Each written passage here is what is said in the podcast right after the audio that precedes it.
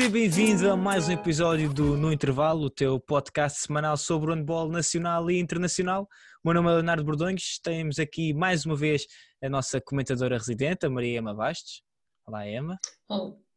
Olá, Leonardo, e olá a tu que nos estás a ver e a ouvir. Obrigada por nos acompanhares e se tens gostado, subscreve o nosso canal, continua a ouvir-nos e diz-nos o que tens achado.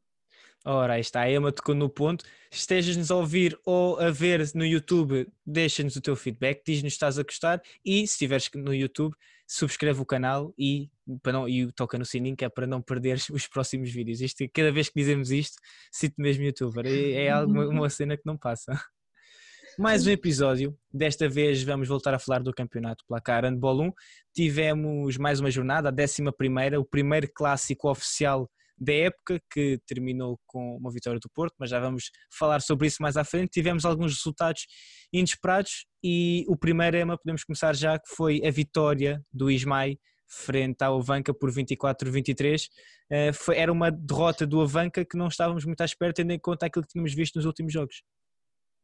Exatamente, o Avanca vem de duas vitórias importantes, fora frente ao Gaia e em casa frente ao ABC, e desloca-se ao Ismael, que não tem tido, não é que tenha tido uma má época, mas já vimos um Ismael mais forte do que, do que vimos neste início da época, e eles também foram afetados pela, pela pandemia e tiveram algum tempo parados, e agora regressaram, primeiro conquistaram um empate em casa com o Belém, e conseguiram neste fim de semana vencer a Artística por um golo, que é um resultado bastante importante. Exatamente, tínhamos feito aqui referência a semana passada de que a Avanca, o Avanca parecia estar uh, entrar num bom caminho, e não quer dizer que este jogo também não, não tenha estado, mas às vezes acontecem estes percalços num campeonato tão longo. Uh, há jogos melhores, há jogos piores. Seguimos então para o segundo jogo que também nos surpreendeu, que foi o empate do ABC em casa, frente ao Póvoa a 25. O Póvoa sobe este ano, já tinha dado bons indícios e consegue roubar aqui um empate um, na Catedral do Handball, como é o pavilhão Flávio Salete.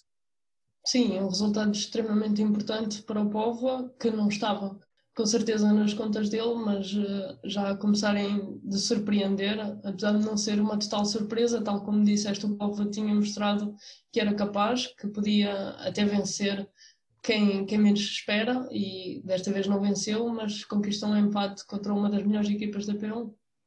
Sim, nós já tínhamos falado aqui, já na altura, no primeiro episódio, quando falámos sobre, sobre a e que esta equipa do Povo tem muita qualidade e, e realmente já tínhamos visto que tinha conseguido bater-se bem frente a vários adversários, mesmo frente aos, aos candidatos ao título, e agora consegue roubar um, um empate difícil e também importante para as contas da manutenção frente ao ABC. Seguida, o Gaia bateu o Boa Hora por 28-24 e o Boa Vista perdeu frente ao Madeira Sado por 15-26. É, mas eu sei que nós não temos falado muito do Boa Vista porque a equipa realmente não tem, não tem conseguido produzir e não tem conseguido vencer, ainda não venceu um único jogo ou empatou um único jogo, mas vemos mais uma vez a jogar em casa perto por, por 11 golos de diferença. Sim, é uma equipa que tem sentido muitas dificuldades e mesmo nós quando fizemos a antevisão ao que seria este campeonato apontámos logo um, um Boa Vista fraco, eh, queria ter muitas dificuldades em garantir a manutenção e estas 11 jornadas mostram exatamente isso. Exatamente, uma equipa que na altura falámos, na, no início do campeonato tinha um plantel que nos parecia algo curto, depois, uh, depois desse episódio acabou por receber mais alguns reforços, mas mesmo assim uma equipa que não tem conseguido produzir ao nível que, que esperávamos mesmo assim e, e, que tem perdido todos os jogos, mas continua a fazer o seu campeonato. Também não podemos ser maus ao ponto de, de perceber que são equipas com realidades diferentes. O povo, o povo, o Boa Vista está a fazer o seu campeonato da melhor das formas que conseguir. Não estamos aqui a dizer que, que estão a fazer nada para além, estão a dar o seu melhor, só que realmente também existe bastante qualidade no, no campeonato placar handball 1 e temos visto essa diferença. O Boa Vista tem sentido muitas dificuldades e sofreu aqui mais uma derrota frente ao Madeira SAD. Antes de avançarmos para os próximos jogos, deixar só aqui uma palavrinha, e não sei se já viste, já deves ter visto, pelo menos segues a 7 metros nas redes sociais, seja no Instagram, no Facebook ou também no Twitter, e se não segues, devias seguir. Portanto, quando este, acabar este episódio, vai seguir. Mas lançámos o nosso merchandising, as nossas camisolas, os nossos, as nossas sweats. com, tens várias opções de, de escolha, t-shirts pretas, t-shirts cinzentas. Portanto, se também gostas aqui daquilo que temos feito na 7 metros, passa por lá, vê aí se gostas de alguma das t-shirts ou alguma das sweats, deixa-nos aqui uma mensagem e reserva a tua, que já temos aqui, já temos as pré-encomendas abertas, não é? Emma? Exatamente, já temos as pré-encomendas abertas e aproveito já para agradecer a, a grande adesão que tivemos logo no primeiro instante, o que reflete que as pessoas que nos acompanham gostam e querem nos apoiar para continuarmos te agradecer e de deixar-te aqui o nosso obrigado, tanto da minha parte como da Emma, como de todos aqui da 7 metros, pela, pela disponibilidade e por todos terem mostrado tanto interesse na, a nós a lançarmos este, este merchandising. Portanto, se queres e se estás interessado ou, ou, se queres simplesmente ver, passa pelas nossas redes sociais, na 7 metros, seja no Instagram, no Facebook ou no Twitter e depois manda-nos uma mensagem se quiseres, ou se não quiseres, deixa-nos uma mensagem à mesma. Seguimos para os próximos jogos e hum, o Águas Santas venceu a São Joanense por 33-27, um jogo em casa. Portanto, Emma, esta era talvez um, uma vitória esperávamos, que já esperávamos por parte do Águas Santas. Sim, é um resultado natural, mas quero salientar que eu vi um bocadinho do jogo e vi que a São Joanense conseguiu debater-se muito bem, principalmente na primeira parte com Águas Santas, aguentar muito e aquela equipa que é uma equipa que tem poucas soluções, que tem um plantel relativamente curto, cada vez tem os seus processos mais consolidados e talvez a São Joanense que nós vimos na liguilha e no início deste campeonato possa vir a, a, conquistar melhores resultados, que agora tem tido algumas dificuldades, mas também acho que poderá uh, fazer confusão acima da linha da manutenção.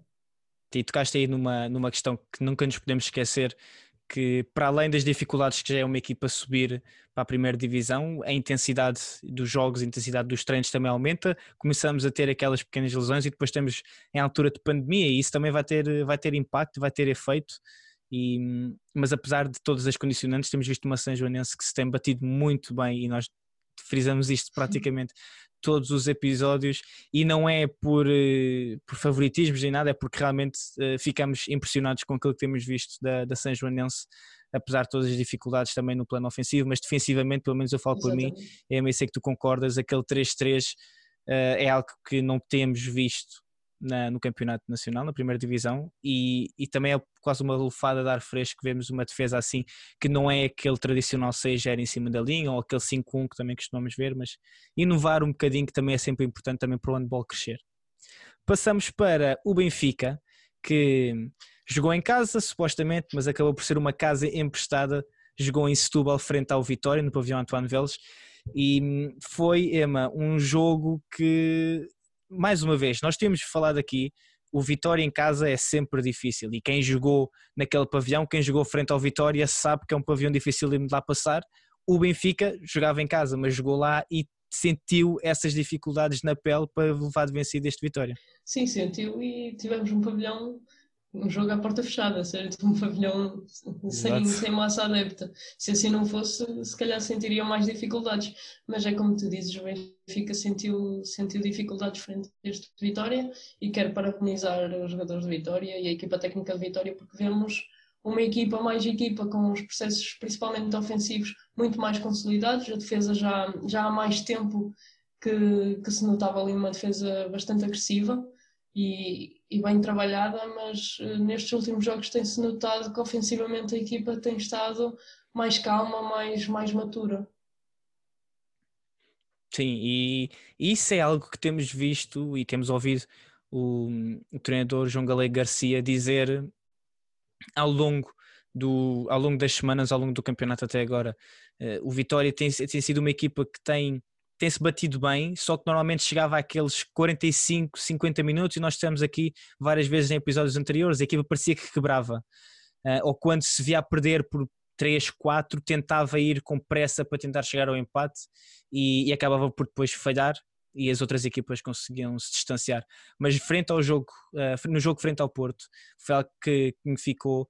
E, e, se não viste, passa pelo Instagram da 7 metros. Nós temos lá as declarações tanto de Magnus Anderson como do, do João Galego Garcia, do treinador do, do Vitória, no nosso Instagram. E o João Galego Garcia disse que a equipa estava a crescer e que ele não consegue injetar experiência nos seus jogadores. Essa experiência só se ganha jogando.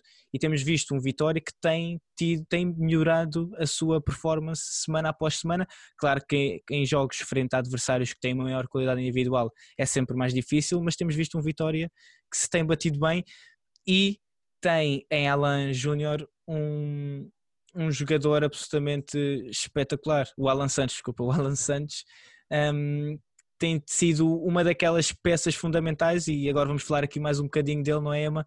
Porque parece que semana após semana ele é o coração daquela equipa. Sim, sem dúvida, e como tu já frisaste em mais do que um episódio, parece que quando o Alan está, toda a equipa do Vitória está. Ele tem, tem esse poder de transmitir a confiança e o seu bom nível para a restante equipa e é uma peça fundamental, sem dúvida. Exato, o Alan que está na sua segunda época ao serviço do Vitória, que depois da boa época que fez o ano passado, a sua estreia no Campeonato Placar Handball 1, falou-se que, que, teve convites para fora, acabou por ficar mais um ano uh, em Setúbal e realmente quem já teve a oportunidade de ver este Vitória, e eu falo porque já tive a oportunidade de estar uh, no pavilhão António Veles várias vezes agora esta época, deixamos também desde já aqui o nosso agradecimento ao Vitória por nos ter permitido. O Alain é um jogador uh, eu pessoalmente adoro ver e ela é quase um, um espetáculo só em si, para além daquilo que se passa no jogo, porque ele é tanto é capaz de, de fazer uma grande defesa e vir a celebrar maluco, a gritar para os, para os colegas de equipa como se tivesse sido uma defesa no, no último segundo, e depois para um contra-ataque e cerra assim o punho e aponta para os, para os colegas que estão no banco como se fosse uma grande defesa, mas ele tem esta diferença de ora tem uns rasgos de energia brutais, ora está ali tenso, mas a puxar pela equipa e vê-se claramente que quando, eu lembro muito bem disto no jogo frente ao Madeira Sato, nós até falámos aqui, quando o Alan sobe ou quando o Alan cresce, a equipa cresce toda. Eu acho que o Alan é. Eu acho que juntamente com o Ruben são os dois principais jogadores desta equipa, por razões diferentes, como é óbvio, mas, mas o Alain é o coração daquela equipa, na minha opinião. Não sei se concordas, mas, mas acho que ele, ele quando começa a equipa vai atrás e se ele não está com essa intensidade, com esse fogo, a equipa ressente-se muito. Exatamente, sem dúvida que concordo com tudo o que disseste acerca do Alain e o Ruben também acaba por ser eh, outra peça fundamental neste Vitória. É um jogador, um central muito organizador e que tem muitos recursos de remate e ele tem sido e é atualmente o segundo melhor marcador do campeonato, um jogador bastante jovem, no seu primeiro ano na primeira divisão a, ser, a ter um papel muito preponderante. Também temos que frisar, não é? O Ruben já tem tido experiência, é o primeiro ano da primeira divisão, mas já teve experiência, é um jogador que também tem uma escola de formação que, que toda a gente conhece uh, e que sabe produzir bons jogadores de handball. E, e sim, eu por acaso na altura estava a ver o jogo do Benfica frente ao Vitória e já não é a primeira vez que eu sinto que o Alain tem, tem qualidade para, e com todo o respeito pelo Vitória, não estamos aqui, mas para, para outros voos, porque é um guarda-redes que transmite muita confiança à sua defesa e, e traz aquela, aquela força que é sempre preciso um guarda-redes também ter. Qualquer defesa adora ter um guarda-redes atrás que sabe que, que pode contar porque vai trazer essa, essa intensidade. Seguimos para o primeiro clássico da época, o primeiro clássico oficial, Sporting Porto, eh, que se disputou no pavilhão João Rocha, às 11 da manhã, para ainda é estranho acordar cedo para, para ver os jogos logo assim de manhã, ainda para mais um clássico. Um, e mas se calhar o facto do jogo ser assim cedo, vimos um Porto que ainda não tinha acordado completamente, mas que depois, com o passar do tempo, acordou e pôs a dormir o Sporting da tua comparação, mas sim, concordo. É, acho, que é, acho que é a melhor forma de dizer um jogo que teve duas partes tão distintas. Sim, sem dúvida que o Porto acordou adormecido, muito, muito apático. Aqueles primeiros minutos foram. Não era o Porto, Eu, talvez fosse o Porto que acabou o jogo com o PSG, que já fosse um Porto a desistir. E entrou no jogo exatamente como tu disseste, adormecido. E o jogador em que eu mais notei isso e que só fez mesmo os 10 minutos iniciais, depois na segunda parte praticamente não jogou foi o André Gomes, eu quase que nem, nem o reconheci, parecia que ele nem estava em campo, mas é como tu dizes, a equipa do Porto entrou muito apática, tanto ofensivamente como defensivamente, e o Sporting conseguiu impor o seu jogo e a primeira parte foi assim um bocadinho atípica para o lado do Porto, não quero estar a tirar mérito ao Sporting, porque não é disso que se trata, mas uh, o Porto é uma equipa que tem a obrigação de fazer mais naqueles minutos iniciais. Exigimos mais uh, porque já sabemos aquilo que são capazes. Exatamente. Sim, e depois no segundo, e depois acho que a grande o grande momento que, que leva depois a essa troca que vimos no jogo foi a entrada do Mitrevski para a baliza do Porto.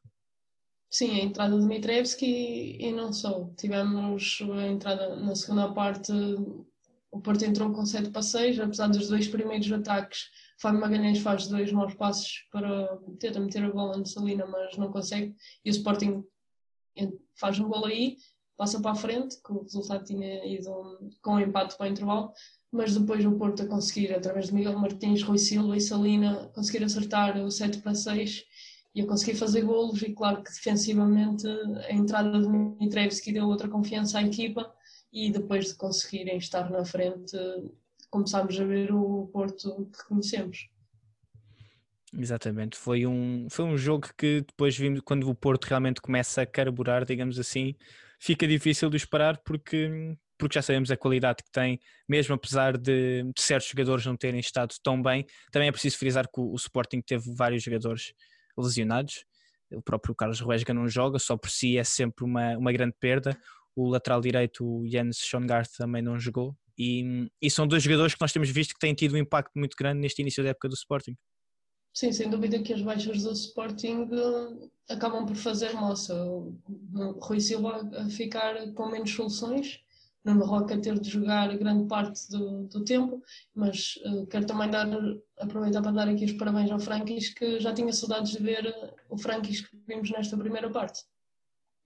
Sim, foi um, foi um Frankis que, que mostra a sua capacidade e que mostra o seu talento. E acho que há alturas em que nos esquecemos também ou não apreciamos o talento que já existe e o facto de termos um jogador com o nível do Frankis há tantos anos no Campeonato Nacional e, e, acho que concordo exatamente com, o que disseste, foi, devemos dar os, os parabéns porque vimos um, um Frankis que voltou a ter aqueles rajos que nós, que nós gostamos de ver. Um, antes de avançarmos, deixar só aqui frisar o, o António Areia que termina com 10 golos em 11 remates e eu e a Emma já tivemos aqui uh, debates acesos em relação à ponta direita. Acho que neste jogo nem eu, nem tu, nem o Tito, nem o Francisco uh, tiveram jogos de, que saltem à vista, mas realmente o António Areia teve e, é preciso destacar. E deixo também já aqui. Eu nunca disse mas, que o António Areia não devia ir à seleção. Eu acho que também é preciso. Eu nunca disse. Mas eu agora quero te interromper, desculpa. Então, porquê? Sabes porquê que o Tito não teve assim bem? Ixi. Porque o António Areia teve muito bem.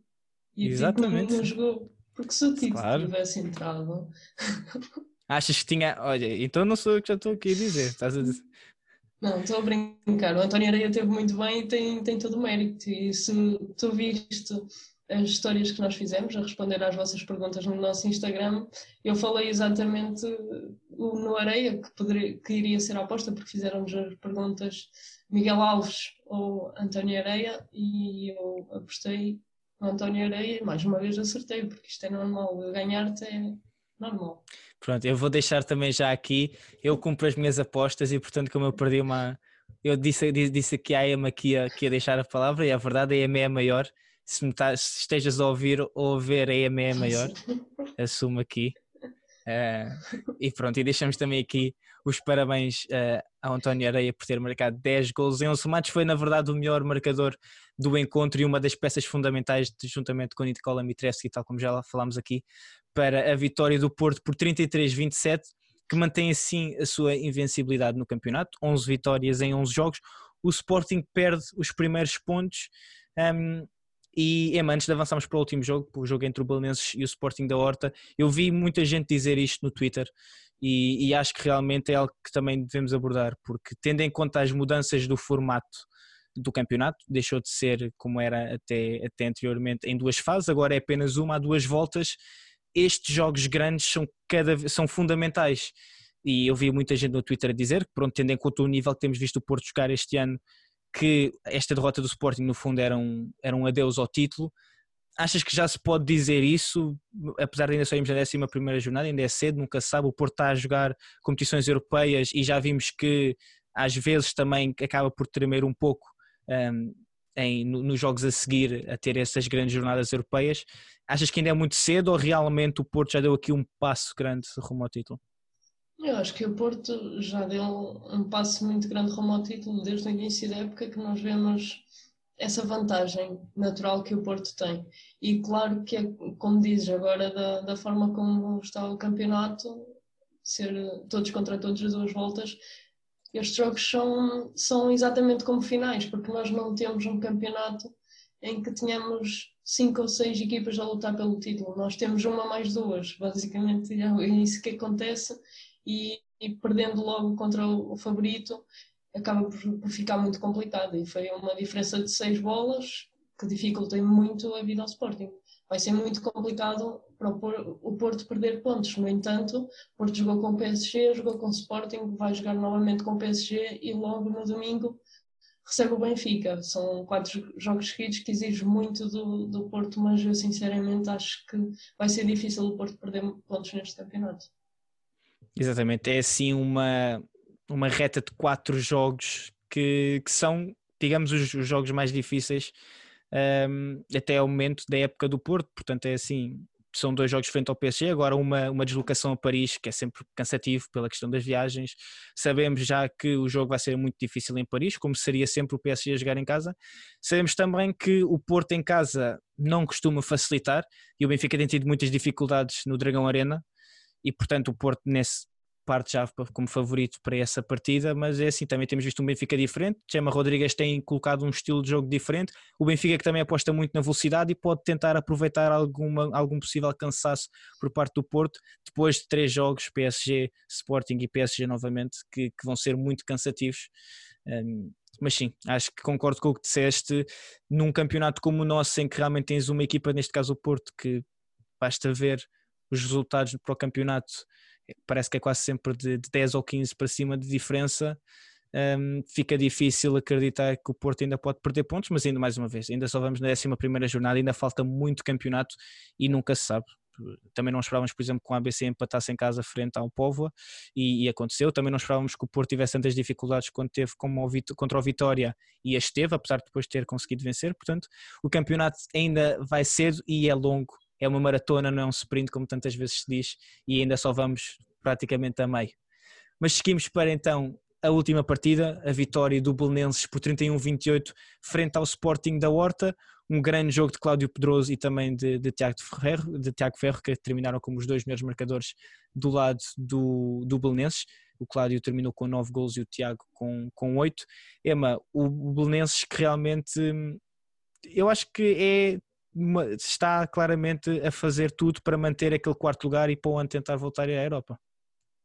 Sim, julgo que o Belenenses vai, vai fazer tudo e tem mostrado que é capaz de, de o fazer para voltar a lutar pelo, pelo lugar numa competição europeia. No entanto, quero salientar mais uma vez, como nós falámos aqui no último episódio, desta vez o Horta veio jogar com novos jogadores e isso também torna muito complicado e sou sincera, julgava que o jogo ia ser o resultado ia ser muito mais dilatado, mas não, é, não está a ser fácil para as equipas das ilhas continuarem a competir no campeonato andaluz. Sim, e, e realmente eu acho que é algo que vai ter depois mais à frente de ser avaliado, porque temos visto isto em várias modalidades, não apenas no handball, mas também no futebol e no, e no basquetebol. Eh, as equipas das ilhas têm muita dificuldade porque é assim, tal como tu disseste, no jogo contra o Porto foram 9 ou 10? Foram 10.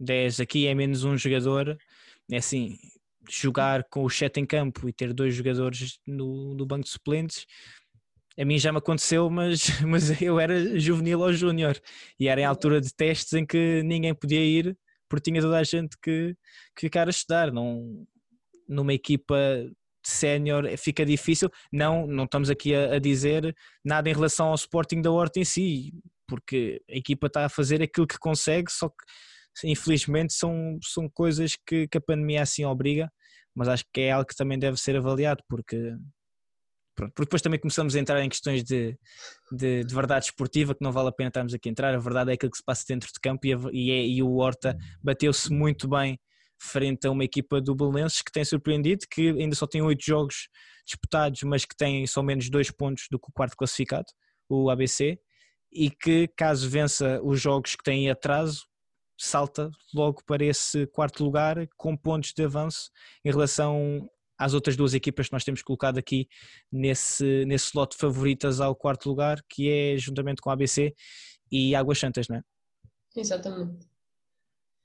Bem, foi esta então aqui a nossa análise rápida a, a esta jornada do Campeonato Placar Handball 1, a 11 jornada em que o Porto e o Benfica continuam líderes agora, sem nenhuma derrota. O Sporting perdeu os primeiros pontos e desceu assim para, para terceiro lugar. Vemos também aqui que para a semana vais ter mais episódios. Episódios. És capaz de ter um episódio surpresa? Vamos ver. Ainda estamos aqui a pensar, a analisar. Depende tudo se subscreves aqui o canal no YouTube, tocas no sininho, deixas também o teu comentário e nos dizes se gostas, se não gostas, se nos segues nas redes sociais. Antes de avançar mais, vou só dar aqui a palavra à Emma, que é para ela deixar a sua mensagem da praxe. Não me tires aí as palavras da boca, se faz favor. Não, eu vou tentar. vou agradecer mais uma vez a quem nos tem acompanhado e, tal como o Leonardo falou, subscrevam, mandem-nos mensagens e digam-nos que eu gostava muito de receber mais mensagens sobre isso. O que é que acharam do nosso merchandising? E se gostaram, encomendem, que além de tudo é, é um apoio para quem trabalha, digamos assim, neste projeto e para que seja possível continuarmos e crescermos cada vez mais. Exatamente, só eu ainda não recebi nenhum feedback. A minha, a minha mensagem semanal ainda não recebi nenhum feedback, mas pronto, mais uma semana, mais uma oportunidade para receber um feedback, fica à espera. E tal como a Emma disse, se gostas daquilo que, que nós temos feito até agora na 7 metros, queres continuar a apoiar o projeto, então passa pelas nossas redes sociais, compra uma camisola, uma t-shirt ou uma suéte se, se quiseres, se gostares, se não gostares, uh, pronto, esperemos que continues aqui também a gostar dos nossos episódios e nos continues a seguir, seja no Instagram, no Facebook, no TikTok ou também no Twitter. Nós estamos presentes em todas as plataformas, no YouTube também. O meu nome é Leonardo Bordões e até o próximo episódio.